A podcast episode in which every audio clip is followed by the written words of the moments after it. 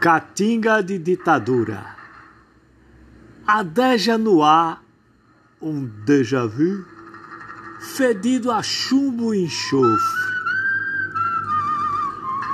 O cheiro piora quando um certo residente do Planalto invade o palácio da Temis de Sesquiate, sem convite provocando fissuras e rachadinhas na democracia, além de consagrar o encolhimento institucional de um STF desvendado. Após saudar apoiadores durante a pandemia, portando ódio e faixas contra outros poderes, várias vezes, com marchas, ameaças, acampamentos, fogos, com tudo, como diria um tal Romero, artista da política rasteira. A presença fétida da pré-tirania tenta desdobrar a essência do concreto curvilíneo de Niemeyer. Censuras ao COAF, a reportagens incômodas, diligências a escritórios advocatícios, retirando material fornecido pela justiça, alvejam a sociedade por todo o país.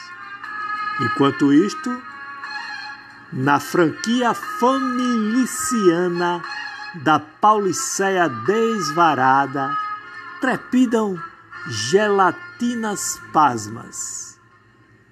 Seguindo o mentor afiançado em 5 milhões de dólares da matriz e o mestre da Geórgia, preposto avançado,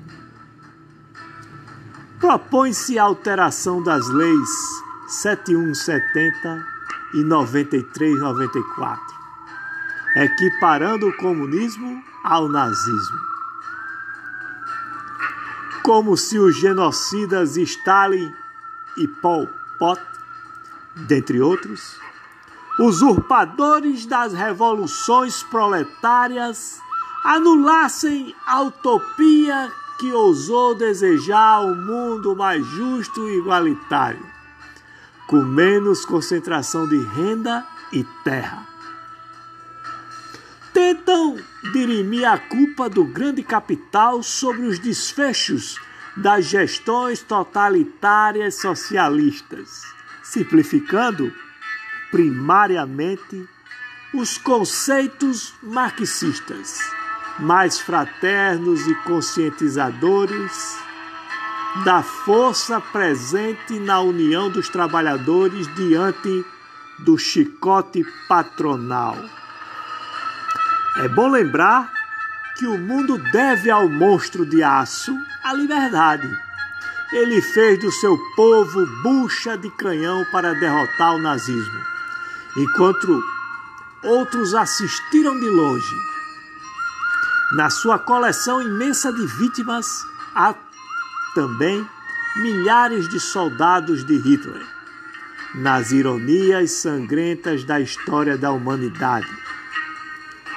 Já no país dos bananinhas, pode-se falar em AI-5, pode-se atirar 80 vezes em pai de família negro, pode-se criminalizar o comunismo, fazer piada obscena à criança em live impedir aborto oriundo de estupro em gestante de 10 anos, tocar fogo em floresta, isentar as companhias neopentecostais, sugerir trabalho infantil, afagar os bancos, dar aumento à nata do funcionalismo e colocar granada no bolso do inimigo.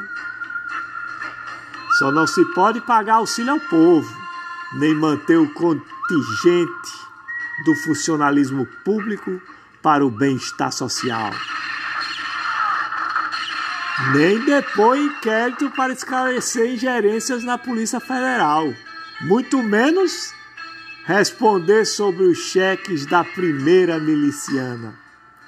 Como diria Mário de Andrade, morte à gordura.